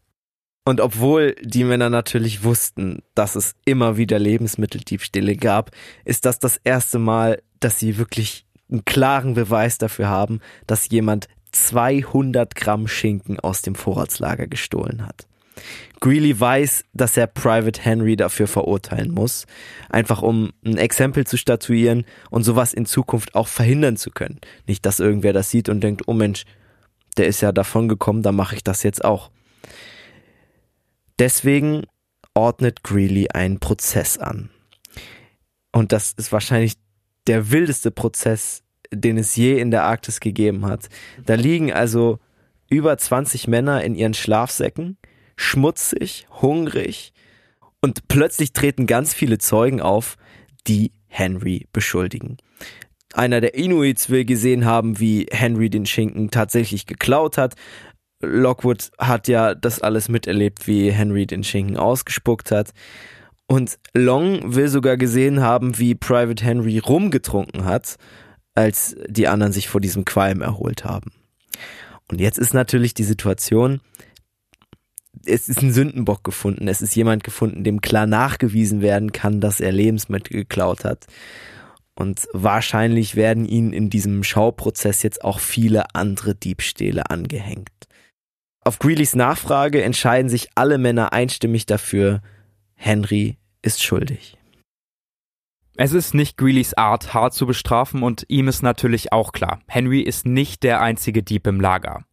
Aber das Kollektiv hat jetzt eben dieses gemeinsame Feindbild und es liegt nur an der Ruhe und Besonnenheit von Greeley, dass die anderen Henry nicht direkt erschossen haben. Sein Urteil ist folgendes. Er befreit Henry von jeglicher Arbeit und ordnet an, dass Henry im Schlafsack bleiben muss. Er darf diesen jetzt nicht ohne Begleitung verlassen. Die Gruppe feiert das Urteil nicht besonders. Alle außer Greeley hätten Henry lieber tot gesehen. Und einer der Männer schreibt auch in sein Tagebuch, wäre Greeley nicht hier gewesen, wäre Henry längst tot. Doch der nächste Tote ist ein anderer. Am 3. April wird der Inuit Fred im Fieberwahn verrückt und am nächsten Morgen wacht er nicht mehr auf. Der Arzt Pavey schaut sich die Leiche an, findet wieder klare Zeichen von Skorbut, das behauptet er zumindest, aber er und Greeley wissen natürlich, dass auch Fred an Unterernährung gestorben ist. Noch am gleichen Tag begraben ihn die stärksten Männer neben der Leiche von Cross. Zeit für eine Totenrede haben sie nicht mehr, denn schon der nächste der Männer ist dem Tod nahe. David Lynn liegt in seinem Schlafsack, bettelt noch nach Wasser, es gibt allerdings keins mehr, es gibt kein Feuer mehr, um den Schnee zu schmelzen, und dann stirbt er. 6. April 1884. Der Tod macht uns keine Angst mehr. Wie gleichgültig schauen wir jetzt auf alles, was damit zu tun hat. Nach Lynns Tod schliefen Rice und Ralston tief und fest in demselben Schlafsack mit der Leiche. Hoffentlich sind wir morgen kräftig genug, sie zu beerdigen. Wie gleichgültig wir mittlerweile alles sehen. Wie stoisch wir es hinnehmen, wenn die Skelette des Todes einen unserer vertrauten Gefährten aus unserer Mitte reißt. Aber wie sollen wir anders fühlen? Unser eigener Zustand ist erbärmlich. So elend, dass wir den Tod eher begrüßen als fürchten. Tage später fällt dann Lockwood, Greeleys bislang engster Vertrauter und Stellvertreter ins Koma. Für Greeley ist es eine blöde Situation. Um im Falle des Todes von Lockwood einen Stellvertreter zu haben, muss er ja jetzt jemanden anders haben. Und er wendet sich an Kieslingsbury, an den erinnern wir uns vielleicht noch zurück. Der war ja ziemlich verschrien. Er wollte ja fahren, er wollte nicht mehr bei der Expedition dabei sein. Der hat ja am Anfang super viele Briefe an seine Kinder geschrieben. Greeley war daraufhin sauer und daraufhin hat Kiesingsbury gesagt, ey, okay, ich droppe. Hat das Schiff da nicht bekommen. Und trotzdem will Greeley ihn jetzt als Vertreter dabei haben. Also wieder zurückholen. Er war ja ganz ursprünglich als Stellvertreter auch vorgesehen. Safe, genau. Zwischendurch eben freigestellt und jetzt wieder an Bord. Leider ist Greelys Timing damit genau richtig. Am gleichen Tag noch, als er Kieslingsbury zu seinem Nachfolger macht, in den späten Nachmittagsstunden stellt Pavey den Tod von Lockwood fest. Greelys engster Vertrauter ist damit der vierte gestorbene Teilnehmer der Gruppe. Jetzt muss Greeley reagieren. Es gibt immer noch Cap Isabella. Das ist 120 Kilometer entfernt und hat nur einen sehr, sehr kleinen Vorrat, der da noch liegt. Das war Greeley eigentlich immer zu viel Aufwand. Aber jetzt hat er keine andere Wahl. Rice, der Expeditionsfotograf und ein anderer Mann werden losgeschickt. Und schon in den ersten Tagen geraten sie in einen Schneesturm. 22 Stunden lang rollen sie in ihrem einzigen Schlafsack auf dem Eis hin und her, werden immer vom Wind in die andere Richtung getrieben und kauen gefrorenen Pemmikan. Um Zeit zu gewinnen, lassen sie dann die Vorräte und ihren Schlafsack zurück und schieben sich schneeblind und ausgehungert durch die Eislandschaft, um noch irgendwie in Richtung Kap Isabella zu kommen unfassbar. Aber auch unfassbar, wenn man weiß, was für ein Druck auf diesen beiden wieder mal gelegen hat, weil die Vorräte an Cap Isabella sie jetzt noch ein paar Wochen am Leben halten können. Also, sie laufen jetzt ohne Schlafsack und ohne Vorräte Richtung Ross Bay, doch dort finden sie nicht ihre eigene Markierung wieder, da wo das Fleisch vergraben wurde. Rice ist mittlerweile so schwach, dass er kaum noch gehen kann und der andere Mann, Frederick, versorgt ihn mit Brandwein und redet ihm Mut zu. Zwei Kilometer schafft Rice noch, dann bleibt er willenlos im Schnee liegen. Frederick setzt ihn dann auf dem Schlitten und gibt ihm seine eigene Jacke, bis Rice dann das Bewusstsein verliert. Um etwa 20 Uhr Ortszeit erkennt Frederick dann, dass Rice nicht mehr aufwachen wird. Frederick läuft die elf Kilometer zu dem Punkt zurück, wo sie den Schlafsack und die Vorräte gelassen haben. Der Schlafsack ist jetzt einfach bretthart gefroren. Frederick, der vor elf Stunden noch seinen toten Freund im Schnee liegen lassen hat, schluckt ein paar Tropfen rum und legt sich schlafen. Als die Morgendämmerung einsetzt, stafft er zum toten Rice zurück, um ihn begraben zu können – das klappt natürlich nicht so gut. In seinem Zustand er bricht Eiskristalle mit seinen Händen ab und bedeckt Rice damit so gut es geht. Und jetzt muss er ohne Nahrung und ohne Vorräte für sich zu haben, drei Tage lang zum Camp der anderen zurücklaufen. Er kommt völlig ausgehungert im Camp an und berichtet von Rice Tod. Die Nachricht wird dort fast gleichgültig aufgenommen, denn auch im Lager sind viele der Männer dem Tod näher als dem Leben. 1. Mai 1884. Lieutenant Kislingsbury ist fast völlig von Sinn. Noch vor wenigen Tagen sprach er so hoffnungsvoll von der Zukunft und dem Glück, das er bei der Rückkehr mit seinen eigenen jungen Söhnen erwartete. Gestern sah ich ihn draußen, auf dem kleinen Schlitten liegen und weinen wie ein Kind. Als er sich zu mir umdrehte, sagte er in einem halb erstickten Stöhnen, es ist hoffnungslos. Ich kann nicht länger gegen den Hunger ankämpfen. Ich bin dazu verdammt, hier zu sterben. Und das Sterben geht weiter. Gegen Ende des Aprils stirbt ein weiterer Mann der Gruppe. Bei einem Jagdausflug will der Inuit Jens eigentlich eine Robbe mit seinem Messer töten, doch statt dem Bauch der Robbe schlitzt er den Rumpf seines eigenen Bootes auf. Innerhalb von Sekunden verschwindet er im Polarmeer und sein Kamerad Long auf einem anderen Boot unterwegs kann nicht mehr eingreifen. Die Restration für die 19 verbleibenden Teilnehmer liegen bei 56 Gramm Brot und 340 Gramm Fleisch pro Mann und pro Tag. Das entspricht circa 800 Kalorien. Also wir haben da ja eben schon mal drüber geredet, das ist nicht mal die Hälfte des Bedarfs eines in unserer Zeit lebenden Erwachsenen. Und durch die Kälte und die Erschöpfung ist es eben ein winziger Bruchteil von dem, was die Körper der Männer brauchen. Ja, das ist ungefähr ein bisschen mehr als eine Tiefkühlpizza pro Tag. Wir haben jetzt nur noch 19 Teilnehmer und man weiß nicht warum, aber aus irgendeinem Grund, vielleicht hat Greeley das Gefühl, dass sie jetzt zu wenig Leute sind, um, um die Aufgaben adäquat zu erfüllen. Auf jeden Fall revidiert er jetzt Private Henry. Wir erinnern uns, Private Henry war der, der dazu verdonnert wurde, im Schlafsack zu liegen und nichts zu machen, nachdem er diese 200 Gramm Schinken gestohlen hatte. Henry bekommt die Aufgabe, medizinischen Alkohol zu verdünnen. Dass das bei diesem notorischen Dieb keine gute Idee ist, fällt auch den anderen der Mannschaft schnell auf. Und Kislingsbury ertappt Henry auch bei frischer Tat, wie er sich gerade diesen Alkohol reinorgeln will. Bei mir steht hier in Klammern Schnapsidee. oh Gott. Also die Schnapsidee, Henry diese Aufgabe zu geben. Ja, Junge, was ist das denn für ein Witz, jemand, der Vorräte geklaut hat, damit zu rehabilitieren, dass er, dass er Vorräte, weitere Vorräte aufteilen soll, soll, oder so. Ja, ja, also, ja. Ich weiß, ich weiß auch nicht, was Greeley da geritten hat. Er hat es auf jeden Fall befohlen. Ähm, Henry gibt das auch offen zu, dass er sich da am Alkohol vergriffen hat. Und wieder scheut Greeley sich, ein Exempel an Henry zu statuieren. Wieder lässt Greeley milde walten und es ist klar, der Rest der Mannschaft will Private Henry einfach nur noch umbringen. Als der Mai beginnt, haben fast alle Männer schon Abschiedsbriefe und Testamente geschrieben. Alle sehen dem Hungertod ins Gesicht und mit dem Proviant, den sie noch haben, können sie maximal zehn Tage durchhalten. Eher weniger. Am 12. Mai gibt dann Brainerd, der Proviantmeister, die letzten Rationen aus. 340 Gramm Fleisch für jeden und etwas Teig. Und dann ist das Vorratslager leer. Für die kommenden Tage müssen die Männer selbst Krabben fangen, nach Seetang suchen oder sich in den Schlafsack legen und auf einen baldigen und schnellen Tod hoffen. Greeley verteilt dann noch Reste seines Schlafsacküberzuges. Die Männer tränken ihn in Öl, braten ihn über dem Feuer und nagen dann daran um diesen schrecklichen Hunger wenigstens kurz vergessen zu können. Kurz darauf stirbt der Mann, der zusammen mit Greeley in einem Schlafsack geschlafen hatte.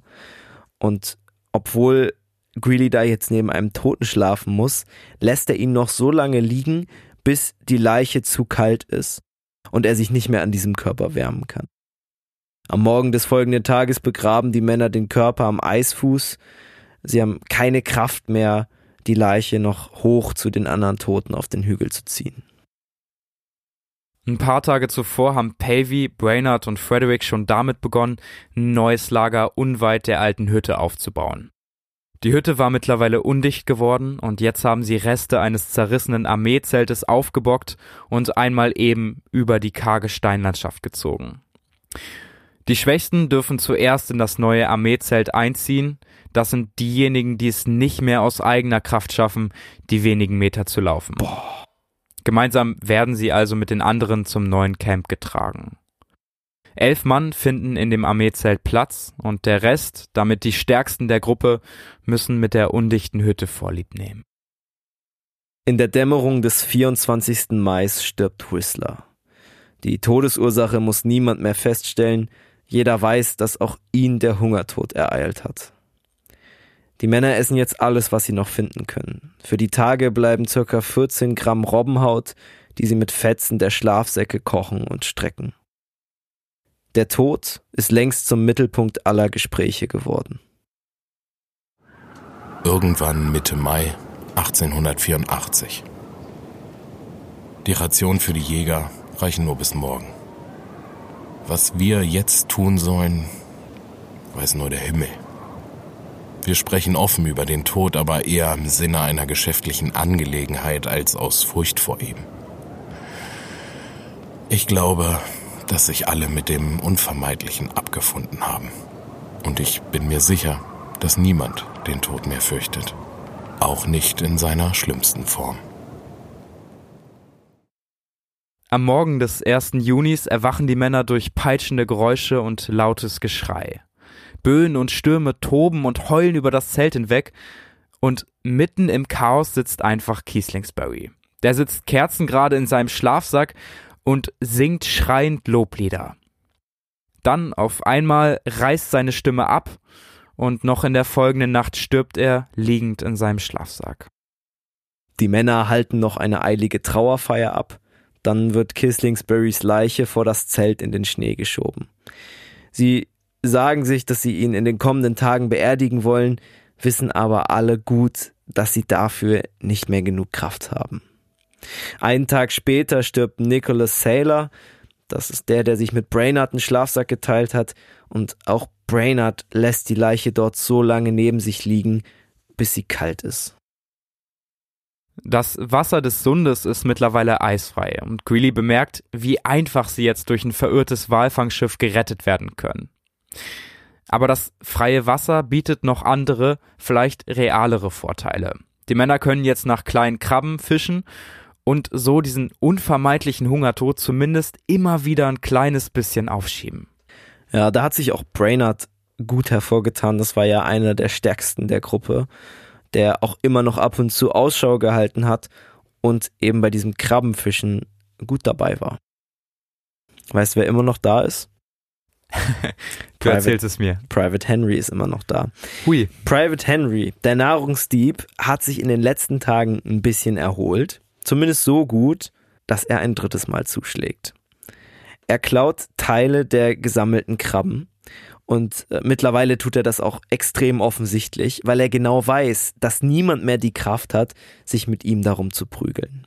Henry war ja auch einer, der durch seine Nahrungsmitteldiebstähle immer profitiert hat. Der ist ja immer stärker geworden, während alle anderen abgebaut haben. Und somit ist er jetzt auch einer der stärksten der Gruppe geworden. Und das ist natürlich ein großes Problem. Während Henry sich ordentlich ernähren kann, fehlt den anderen ständig was zu essen. Und ich glaube, diese Überlegung war am Ende ausschlaggebend dafür, dass Greeley jetzt entscheidet zu handeln. Greeley befehligt drei Männer, Henry zu töten. Greeley gibt den drei Männern jeweils ein Gewehr, eins davon ist aber nur mit einer Platzpatrone geladen. Einer der Männer lockt Henry dann zum Strand, zu diesem Eisstrand von Kap Sabine. Henry steht dann da nichts ahnt, die Männer nähern sich auf eine Distanz von 20 Metern und auf das Signal geben alle drei gleichzeitig das Feuer ab. Henry fällt sofort um. Weißt du, warum die eine Platzpatrone dabei hatten? Also was ist das? Greeley weiß natürlich, dass hier kein offizieller Gerichtsprozess stattgefunden hat und dass er eigentlich nicht befähigt ist, Henry einfach so umzubringen. Und wenn jetzt gesagt würde, okay, Brainerd kümmert sich ah, um Henry okay. und bringt ihn um, dann, dann könnte man halt in der Heimat sagen, verknacken. ah, ja. Wenn Brainerd wieder zu Hause ist, wird er auf jeden Fall dafür beschuldigt. Und jetzt ist es natürlich offen, wer die Platzpatrone hatte und es könnte jeder der drei Männer gewesen sein, der den entscheidenden Schuss abgegeben hat. Der Mord oder die legitimierte Hinrichtung, das müsst ihr am Ende entscheiden, was es war. Das wird auch am Ende nie ganz entschieden werden. Ist aber nicht das einzige Ereignis an diesem Tag. Um Viertel vor vier stirbt Private Bender und zwei Stunden später liegt der eigentlich davor noch relativ fitte Arzt Pavey tot im Zelt. Das ist natürlich erstmal irgendwie ziemlich überraschend, aber ein paar Männer haben gesehen, dass Pavey schon Tage zuvor große Mengen Narkotika zu sich genommen hat. Der hatte ja immer noch seinen Arztkoffer dabei, wusste wahrscheinlich relativ gut, wie lange er noch durchhalten kann und hat den Tod dann mit diesen Mitteln beschleunigt. Am Abend zieht Brainerd los, wieder mal um Krabben zu fischen und kommt wenig später mit etwas über einem Kilogramm zurück. Die Aussicht auf Essen und eine minimale Stillung des Hungers machen den verhängnisvollen Tag mit drei Toten schnell vergessen. Die wenigen Überlebenden, die jetzt verbleiben, nehmen fast alle in dem ramponierten Armeezelt Platz und rücken so auch immer näher zusammen. Die, die können, sammeln tagsüber noch Moos und Robbenfell, das sie dann zum Abendbrot mit den Krabbenresten zusammen kochen und essen. Die Gruppe hat jetzt auch keinen richtigen Führer mehr. Greeley liegt oft hilflos und stundenlang bewusstlos in seinem Schlafsack, aus dem Zelt geht er gar nicht mehr. Doch das spielt irgendwie keine große Rolle mehr. Die Männer sind größtenteils mit sich selbst beschäftigt. Und es gibt auch ein weiteres Problem. Die neun verbliebenen Überlebenden leiden nämlich allesamt an hartnäckigen Verstopfungen. Das heißt, sie liegen jetzt in ihren Schlafsäcken und stecken sich Stöcke in den Darm, um so ihren Stuhl lockern zu können. Aber das ist, glaube ich, eine natürliche Reaktion des Körpers auf wenig Essen und auch wenig wenig Wasser, das muss man ja auch bedenken. Die haben nicht mehr so viel Feuerholz gehabt, auch nicht mehr so viel Kraft, um den Schnee zu schmelzen. Und kalten Schnee zu essen ist in so einer Situation auch keine gute Idee. Das heißt, die hatten auch chronischen Wassermangel. Ja, es ist natürlich ein weiter Weg zu sagen, ey, ich stecke mir jetzt einen Stock in den Darm, um den Stuhl zu lockern. Aber das zeigt auch, wie schlimm die Situation einfach gewesen sein muss. Das war wahrscheinlich das i-Tüpfelchen für alle. Am Morgen des 10. Junis quält sich Gardner aus dem Schlafsack. In einer Hand hält er die Fotos von seiner Mutter und seiner Frau, die er zwei Monate nach der Hochzeit für die Expedition verlassen musste. Gardner legt die Bilder vor sich, spricht mit ihnen und ein paar Stunden später ist er tot. Ein anderer der Männer, Cornell, erklärt, jetzt sei jeder für sein eigenes Überleben zuständig da bimmeln natürlich bei Greeley wieder alle Alarmglocken. Verständlich. Und mit, mit seinem letzten Rest an Autorität, den er noch besitzt, befiehlt er Cornell von der Gruppe zu isolieren und die Gewehre, die sie noch haben, außerhalb seiner Reichweite zu verstecken. Am 6. Juni wird ein anderer der Männer von Brainerd aus dem Schlafsack gezogen. Private Schneider ist von der Hüfte abwärts gelähmt und er bittet die anderen, ihm Opiumpillen zu geben, damit er in Ruhe sterben kann. Die haben aber keine mehr und Private Schneider wird erst bewusstlos und um 18 Uhr stirbt er dann. Cornell, der ja meinte, jeder soll selber schauen, wie er überlebt, nutzt dann einfach die Chance. Der läuft ins Lager zurück und stiehlt Private Schneiders zurückgebliebene Ration an Robbenfell. Die anderen im Zelt sind aber einfach so schwach, dass sie ihn nicht aufhalten können. Sie bleiben also im Schlafsack liegen und fluchen Cornell hinterher. Greeley geht es mittlerweile wieder etwas besser und er fängt wieder an zu schreiben. Mit ihm leben jetzt noch sieben Menschen, alle anderen sind tot. Greeley schreibt unter jeden Namen der toten Männer die Ursache ihres Ablebens. Und wir wissen, dass er auch unter den Namen von Private Henry die Todesursache geschrieben hat. Der wurde ja erschossen. Aber von irgendjemandem wurde diese Todesursache ausgestrichen und überkritzelt. Crazy, damit ist ja auch nicht klar, was Greeley selber da in diesen Bericht reingeschrieben hat. Stimmt, es kann gut sein, dass Greeley auch gelogen hat und nicht die wahre Ursache reingeschrieben hat. Wir wissen aber aus mehreren unabhängigen Tagebucheinträgen, dass Private Henry tatsächlich erschossen wurde. Am 21. Juni um 22 Uhr schreckt Greeley auf. Er meint, eine Schiffssirene gehört zu haben, ist sich dann aber sicher, dass ihm seine benommenen Sinne wahrscheinlich einfach einen Streich gespielt haben. Trotzdem schickt er Brainard und Long vor das Zelt, um nach einem Schiff Ausschau zu halten. Brainard klettert auf den Hügel, kann aber keine Masten am Horizont erkennen, also klettert er direkt wieder runter und erstattet Greeley Bericht. Dann verschwindet er wieder in seinem Zelt. Doch Minuten später hört Brainerd dann schwere Schritte im Schnee. Fremde Stimmen rufen durch das zerfallene Lager und eine ruft explizit nach Greeley. Vor dem dämmernden Himmel liegt ein Schiff an der Bucht von Kap Sabine, von dem einige Männer geklettert sind und jetzt wie wild durch das Lager laufen. Long, der ja auch von Greeley rausgeschickt wurde, ist der erste, den sie finden. Denn der ist draußen geblieben, der umklammert einen Stock mit einer schwarzen Flagge. Als er die fremden Männer sieht, läuft er auf sie zu und fällt ihnen in die Arme. Die Besatzung des Schiffs, was da so plötzlich aus heiterem Himmel aufgetaucht ist, bringt ihn an Deck, um ihn zu versorgen. Und dann sehen sie, was von der Lady Franklin Bay Expedition noch übrig geblieben ist. Im schmutzigen Schnee vor Kap Sabine liegt ein eingestürztes Zelt. Darunter liegen sieben verhungernde Männer. Verstreut finden sie Munition und einige Kleiderfetzen. Sie finden Greeley im Schlafsack. Er ist bewusstlos, sein Kopf ruht auf seiner Hand. Haut und Kleidung sind vom Dreck schwarz gefärbt. Sein Hemd und seine Hosen sind zerrissen. Die Männer halten ihre letzten Wertsachen, Bilder und Tagebücher in den Händen und warten auf ihr Ende. Die Mannschaft des Schiffes verteilt Nahrung und Vorräte und Greeley erwacht aus seiner Bewusstlosigkeit. Am nächsten Tag werden die Überlebenden auf das Schiff geladen, Ärzte kümmern sich jetzt um ihre Verletzungen und Wunden. Unter den Überlebenden ist auch Allison. Vielleicht erinnert ihr euch zurück, Allison war ja jemand, der dem Tod schon sehr lange, sehr, sehr nahe war. Der hatte ja verfaulte Füße, der war halb erfroren. Es war einer der ersten, der wirklich ernste gesundheitliche Probleme auf Kap Sabine bekommen hat, ja. Voll. Und diese ganz schwierige Zeit auf Kap Sabine hat er trotzdem überstanden. Die Ärzte amputieren jetzt seine Füße und Teile seines Beines. Das war auch eine Sache, die gemacht werden musste, damit er nicht stirbt. Und nach dieser Amputation verstirbt Allison aber trotzdem. Die Ärzte haben ihn nach der Amputation auch nochmal gewogen. Und dieser Torso hat am Ende nur noch 30 Kilogramm gewogen.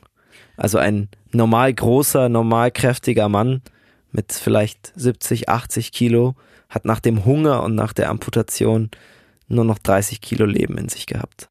Und das, obwohl ja nicht seine kompletten Beine gefehlt haben, sondern ja, eben nur, nur, die Füße, nur die Füße und, und der die, unterste Stumpf. Ja, wahrscheinlich hat er 40 Kilo gewogen. Maximal, maximal. wahrscheinlich eher weniger. Ja, und das ja. ist so heftig. Also, von den 25 Männern, die damals der Lady Franklin Bay Expedition angehört haben und zur Arktis aufgebrochen sind, haben insgesamt nur sechs überlebt. An Bord sind jetzt nur noch Greeley, Brainerd, Long, Cornell, Frederick und Biederbeck. Es dauert Tage, bis diese sechs Männer wieder einigermaßen beisammen sind. Sie werden vorsichtig aufgepäppelt und irgendwann ruft der Kapitän des Schiffs Greeley und seine Kameraden zu sich. Denn jetzt ist es für ihn Zeit, das Schicksal der Lady Franklin Bay Expedition aufzuklären. Er will wissen, was ist mit den anderen Männern passiert. Warum haben nur sechs überlebt? Und wie konnte diese Expedition so enden?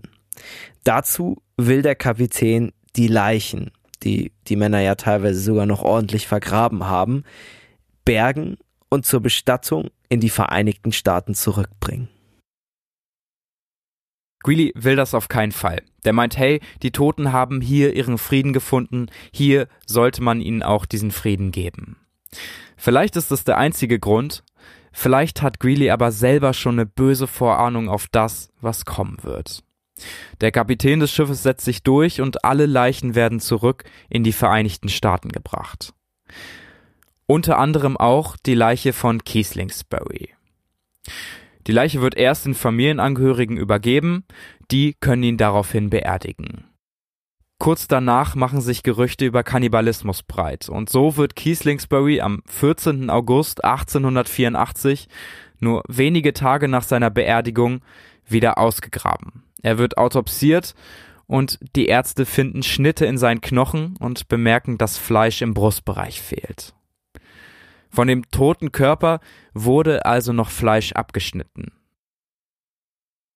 Das wird Thema in allen Medien und in allen Berichterstattungen und dieser Verdacht auf Kannibalismus nimmt der Lady Franklin Bay Expedition allen Ruhm und viel des Lobes, was sie vorher geerntet hat. Natürlich wird auch Greeley mit den Vorwürfen konfrontiert und er schreibt dazu, ich zitiere, ich kenne weder ein menschliches noch göttliches Gesetz, das bei Kap Sabine übertreten worden wäre. Und ich fühle mich weder als Mensch noch als Offizier berufen, bei einem so schmerzlichen Gegenstand länger zu verweilen. Im Klartext, er will nicht länger über diese Sache sprechen. Es war natürlich auch ein unfassbar heikles Thema damals, es ist auch immer noch ein heikles Thema. Bewiesen ist der Kannibalismus mit den Spuren an Kistingsburys Körper noch nicht. Es kann nämlich auch gut sein, dass die Männer diese Fleischstücke als Köder für die Krabben benutzt haben, die sie ja immer regelmäßig gefischt haben am Ende. Aber der Schatten dieses Vorwurfs bleibt natürlich und er bleibt bis heute. Bis heute konnte nie aufgeklärt werden, ob es wirklich Kannibalismus auf dieser Expedition gegeben hat oder nicht. Die Teilnehmer distanzieren sich im Nachhinein davon. Trotzdem ist es aufgrund der Beweislage relativ wahrscheinlich, dass der eine oder andere dem Kannibalismus verfallen ist. Wie verwerflich das in so einer Lage ist, darüber hat man auf jeden Fall zu diskutieren. Zumindest damals war das absolut ausgeschlossen und quasi es war auch das schlimmste Verbrechen, das man machen konnte, egal ob man halb verhungert oder nicht, sowas ging nicht. Das Problem ist halt, dass es Leute gesagt haben, die sich noch nie in so einer Situation befunden haben. Die sechs Überlebenden werden nach Amerika zurückgebracht. Und trotzdem sie so eine unglaubliche Zeit miteinander verbracht haben, trennen sich ihre Wege hier. Und vielleicht können wir noch kurz sagen, was aus Brainard eigentlich geworden ist, dem 24-jährigen Unteroffizier, der sich eigentlich nur für fünf Jahre verpflichten wollte und dann in so ein unfassbares Abenteuer reingezogen wurde. Brainard bleibt genau wie Greeley auch beim Militär. Es dauert neun Jahre, bis er endlich zum Offizier befördert wird. Dann zur Zeit des Goldrausches, also etwa 10, 15 Jahre nach der Expedition, nimmt er nochmal an einer Expedition teil, zieht sich dann Schritt für Schritt aus dem Militär zurück. Er wird aber Mitglied und sogar Vorstand ein Jahr lang des Explorers Club. Obwohl er Zeit seines Lebens zwei Frauen hatte, hat er nie Kinder bekommen. 1946 stirbt er im hohen Alter von 98 Jahren in Amerika. Er war damit der letzte überlebende Teilnehmer der Expedition und Brainerd hat sich Zeit seines Lebens bemüht, die Geschichte der Lady Franklin Bay Expedition immer wieder zu erzählen, so dass das Schicksal der Teilnehmer nie in Vergessenheit gerät. Bis heute liegt sein Tagebuch im National Archive in Washington. Dort steht all das, aus dem wir heute zitiert haben. Und wir wollen die Geschichte heute beenden mit einem Tagebucheintrag. Und in diesem Tagebucheintrag macht sich Brainerd Gedanken darüber, wie diese Geschichte wohl weitererzählt wird. Wie die Leute sie verstehen und wie die Leute sie hören. Und das ist ja irgendwie genau das, was wir mit der Folge heute gemacht haben. Das sind wir, die jetzt hier gerade in dem Zimmer sitzen und die Geschichte erzählen. Ihr, die zu Hause an der Heizung sitzt und die Geschichte hört. Und trotzdem kann irgendwie niemand von uns die Tragweite und das wirkliche Schicksal zu 100 Prozent verstehen. Wir kämpfen tapfer um unser Leben. Wie tapfer wird diese Welt wahrscheinlich nie erfahren, da niemand leben wird, um unsere Geschichte zu erzählen. Die Worte, die in diesem Tagebuch geschrieben stehen, reichen nicht aus, um das Grauen unserer Situation auszudrücken oder zu beschreiben. Und ich bezweifle, dass irgendein Intellekt in der Lage ist, unsere Umstände vollständig zu begreifen, wenn er nicht eine ähnliche Erfahrung durchgemacht hat. Das war's von uns. Vielen Dank fürs Zuhören. Wir haben die meisten Infos für diese Folge aus dem Buch Die Geister von Kap Sabine von Leonard Guttridge neben den ganzen Tagebucheinträgen und Briefen, die wir gelesen haben. Wenn ihr mehr über diese Geschichte erfahren wollt, dann lest euch auf jeden Fall dieses Buch durch. Es ist unfassbar viel, was noch danach und davor und nebenbei passiert ist. Wir konnten euch leider nur einen kleinen Ausschnitt geben. Es tut immer so weh, wenn man so viel, was noch passiert, rauskürzen muss. Aber ich glaube, sonst wäre die Folge noch viel länger geworden, als sie allein schon ist. Nächste Woche gibt es eine Short Story. Da geht es wieder mal nach langer Zeit ein bisschen um uns. Bis dahin. Macht's gut. Ciao. Das war Wild und Fremd. Ein Podcast über Entdecker und ihre Geschichten. Von Ole und Tore Klein.